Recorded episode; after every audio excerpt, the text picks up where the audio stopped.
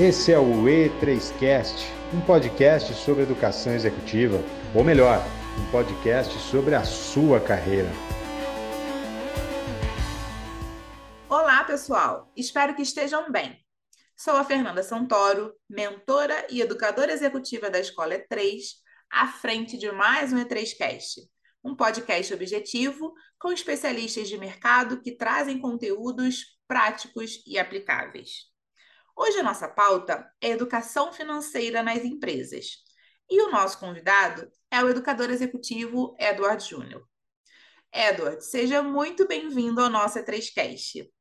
Aqui, sempre as honras da apresentação é da pessoa convidada. Portanto, conta um pouco da sua trajetória, da sua história e como você veio se tornar aqui um membro da Escola E3 como educador executivo. Olá, Fernanda. É uma grande satisfação estar aqui com você hoje, gravando esse podcast de um tema que eu amo, que é a minha missão de vida, falar sobre educação financeira, principalmente nas empresas.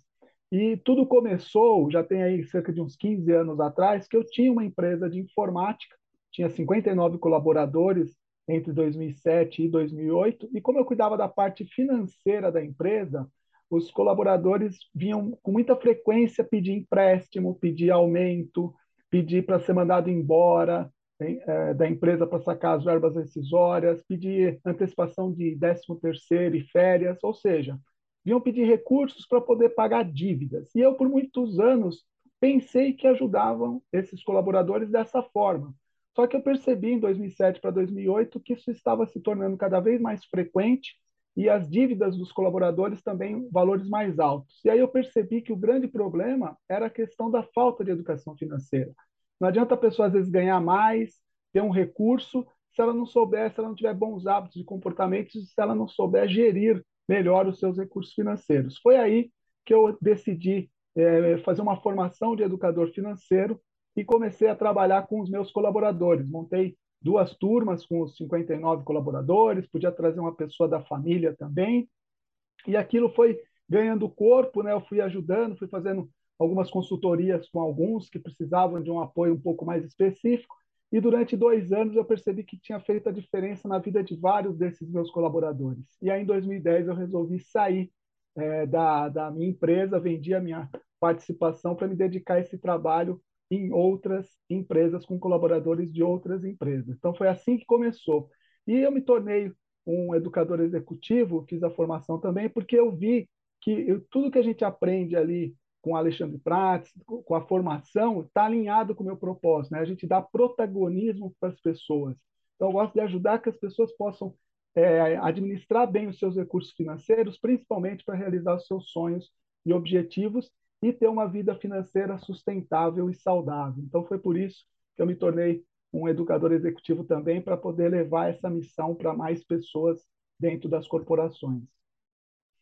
Muito bacana a sua trajetória, Edward. A gente tem similaridades de histórias aqui, de sair né, de uma empresa do mundo corporativo. Na verdade, eu trabalhava para uma empresa, né, para uma multinacional, e sair justamente para também ajudar outras pessoas e outras empresas e bem legal quando você traz, né, desse nosso propósito aí de dar protagonismo para as pessoas nesse contexto dos pedidos de empréstimos, pedidos de, de desligamento, eu já passei muito por isso também, né, atuando na área de gestão de pessoas. É, muitos colaboradores vinham pedir para justamente para ser mandados embora, como você falou, para pegar aquele dinheiro na rescisão e pagar dívidas. Isso não trazia protagonismo nenhum, porque em pouco tempo eles estavam desempregados, sem uma renda para se sustentar, para sustentar a família, gerando ainda mais dívidas, porque faltava justamente aquilo no que você é especialista, que é a educação financeira. Exatamente. Conta pra Exatamente, né? Conta pra gente o que, que é educação financeira, o que está por trás desse conceito e qual é a importância dela em nossas vidas. Você já começou trazendo, né, um pouquinho aí a partir dos exemplos, mas conta um pouco mais pra gente. Então, eu vejo que a educação financeira, primeiro, ela tem um mote que ela é mais é, comportamental do que lógico, do que saber fazer contas, saber fazer planilhas. Essa parte é um pedacinho da educação financeira. Ela traz por trás uma questão mais comportamental, bons hábitos e costumes, que a gente, infelizmente, aqui no Brasil demorou muito para começar a ter essa educação financeira nas escolas.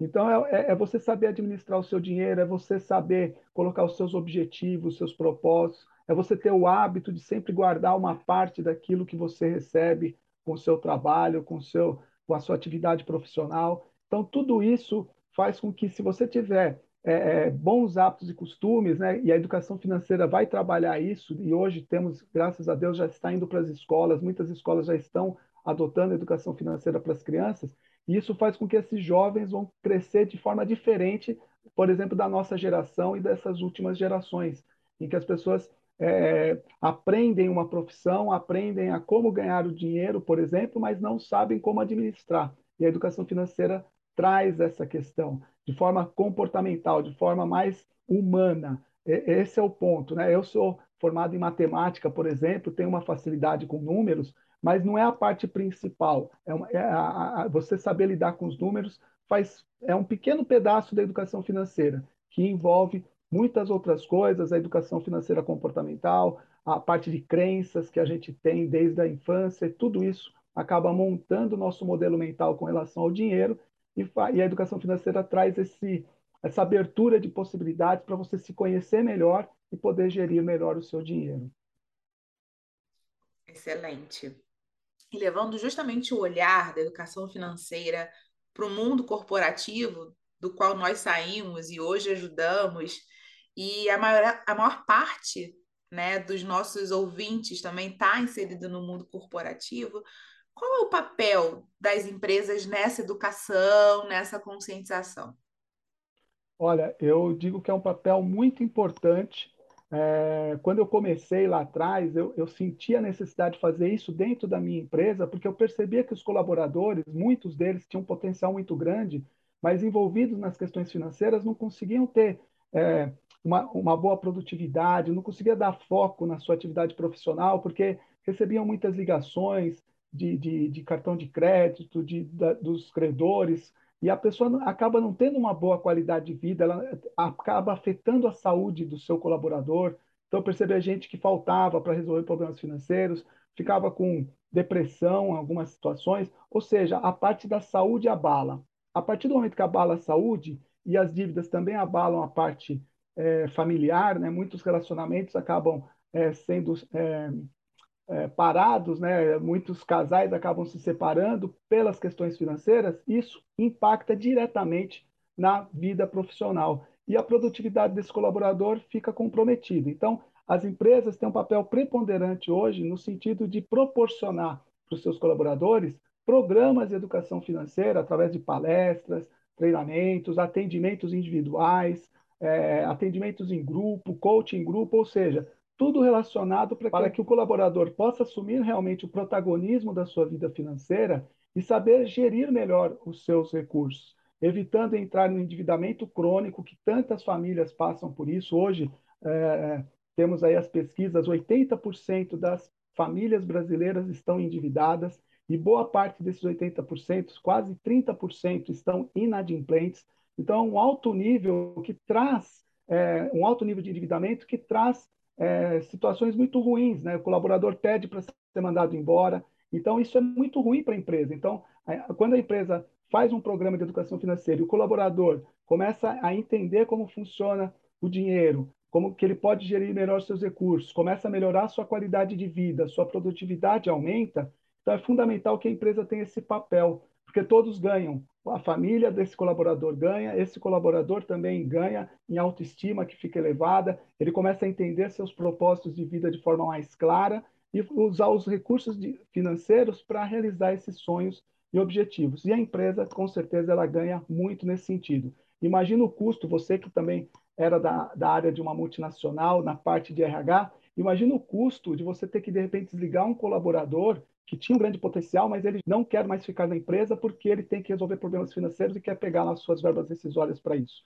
Então é, é, muito ruim. E hoje, as empresas que não fazem esse tipo de atendimento e pensam que, de repente, o empréstimo consignado pode ser um benefício para o colaborador, muitas empresas atualmente já só concedem o empréstimo consignado se o colaborador passa por um programa de educação financeira ou, pelo menos, por um atendimento com consultor, para saber se realmente aquele empréstimo consignado é a melhor saída ou não. Em muitos casos, nos meus atendimentos, posso falar que 80% dos casos o empréstimo consignado não é a melhor alternativa. Né? Mas depois que faz, fica complicado, porque já desconta direto do, do salário da pessoa aquela parcela e a pessoa fica não perde totalmente autonomia sobre aquele valor. Então é assim que eu vejo como a empresa é importante nesse papel da educação financeira para os seus colaboradores. Eu tenho a mesma visão que você, Edward. É, esses programas de educação financeira são um real investimento realmente das empresas no seu próprio negócio, né? Porque pode parecer que é um olhar, ah, a empresa está sendo boazinha e promovendo essa consciência que talvez cada um deveria ter, mas como você disse, a nossa educação formal, né, tradicional do, do nosso tempo não traz essa orientação financeira. As escolas agora estão começando a trazer esse olhar, mas tradicionalmente a gente não tem. Então, muitas vezes, as pessoas colaboradoras se veem perdidas, né? Não sabem nem por onde começar, por onde organizar. Eu já fiz mentoria é, de pessoas aqui que não sabiam como, como começar com uma planilha de organização, de gestão das suas finanças pessoais também, né? Então, eu vejo, como você trouxe, é, é um real investimento no próprio negócio, porque uma vez que você ajuda o colaborador a ter maior equilíbrio financeiro, isso vai gerar maior tranquilidade, maior bem-estar, como você disse, maior qualidade de vida. E uh, o colaborador que tem esse equilíbrio tende a estar muito mais engajado, muito mais conectado e com uma produtividade muito mais alta, né? Então, é, além de, de, toda a redução de custos que você falou, né, com absenteísmo, porque o colaborador não está bem, porque impacta a saúde, com turnover, tem todo esse alto investimento, porque necessariamente você vai trazer essa qualidade de vida que é conectada com esse engajamento. Exatamente, Fernanda. Você falou muito bem.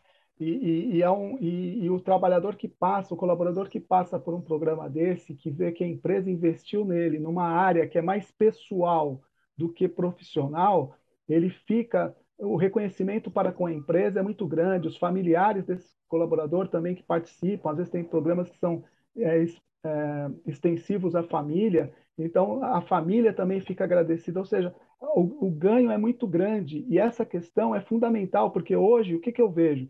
Muitas pessoas, independente de estar, a gente está passando ainda, finalizando uma parte de pandemia, que a, a, renda de alguns caiu ou pessoas perderam o emprego, mas como a gente, o brasileiro não tem o hábito de fazer reserva financeira, muitos poucos têm esse hábito de fazer uma reserva financeira e nesses momentos de crise a gente verifica o quanto isso faz falta para grande parte da população brasileira.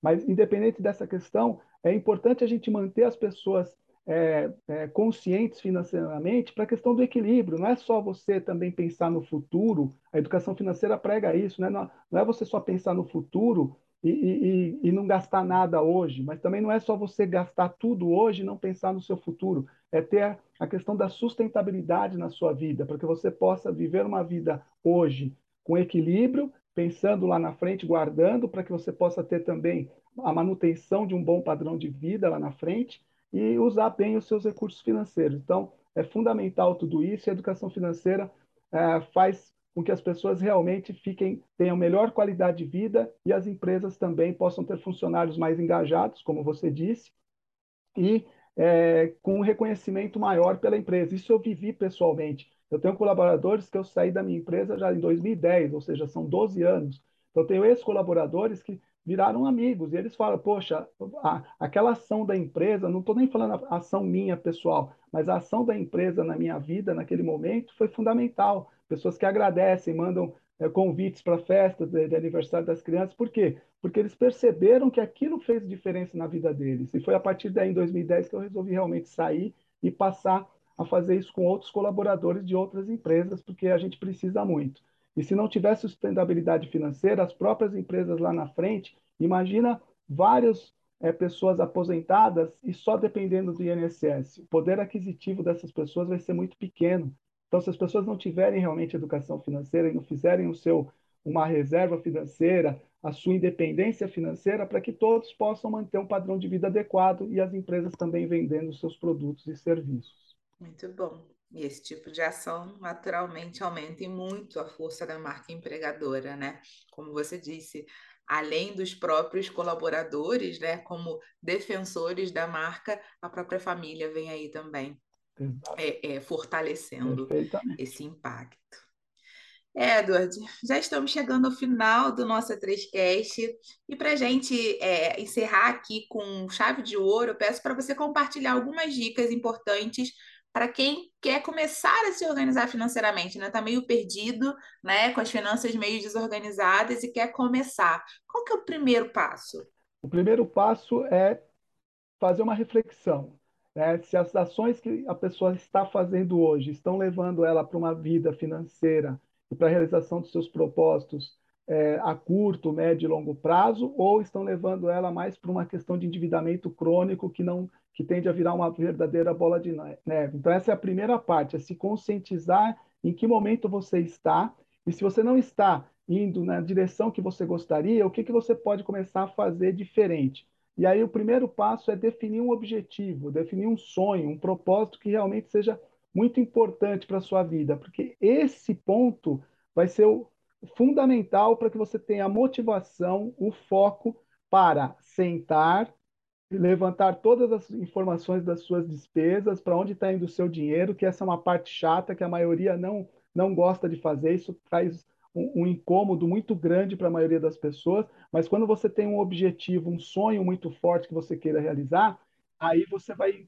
saber que aquilo é realmente necessário e vai fazer. Vai levantar as informações, vai pegar todas as suas despesas, verificar o que, que pode reduzir naquele momento, o que pode até dar uma cortada provisoriamente, até que você possa equilibrar o seu orçamento novamente, pagar as dívidas o mais rápido possível e se ver livre desses juros que nós temos no Brasil. E, e imagina esse dinheiro que você paga de juros nos empréstimos que você fez, no cheque especial, cartão de crédito atrasado, se você reverter isso para os seus sonhos e objetivos, o quanto você vai conseguir realizar daqui para frente. Essa é a minha dica. E se precisar de ajuda, procure alguém, uma pessoa que tenha essa disponibilidade de te ajudar. Não é vergonha nenhuma você procurar um educador financeiro, procurar uma pessoa, às vezes, que conheça dessa parte para te orientar, te ajudar, porque tem algumas pessoas que não conseguem sair sozinho dessa situação e aí vão precisar de ajuda. Então, essas são as minhas dicas Fernanda, foi muito bom falar aqui com você. Passa rápido, a gente nem percebe, Nossa. mas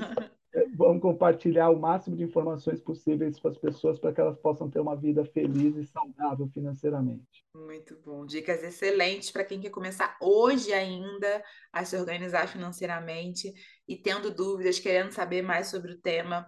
O Edward, o Edward é super disponível. Pode buscar pelo Edward nas redes sociais, né, da E3, ou nas próprias redes do, diretamente do Edward, que com certeza você vai ter aí um apoio, uma orientação bem clara, né? E buscando aí pela, pela bem financeiro também. Isso mesmo. Edward, super obrigada pela sua contribuição nesse podcast, foi realmente excelente muito esclarecedora. Eu é que agradeço, Fernanda, estou aqui disponível, temas de finanças pessoais, pode me chamar que vai ser um prazer muito grande estar aqui com você e compartilhar pouco do nosso conhecimento, da experiência que a gente adquiriu nesses anos com outras pessoas, fazendo o bem, esse é o meu lema, né? É sempre fazer o bem e, e, e é, propagar esse bem para muito mais pessoas, é isso que é a minha missão atualmente. Excelente. Muito obrigada mesmo, mais uma vez, pela sua contribuição e vai ser sempre muito bem-vindo aqui para fazermos outros podcasts ajudando a fazer diferença na vida das pessoas. É 3Cast, um podcast semanal com conteúdo prático e aplicável da Escola de Gente Real. Muito obrigada a vocês que nos acompanharam e até a próxima!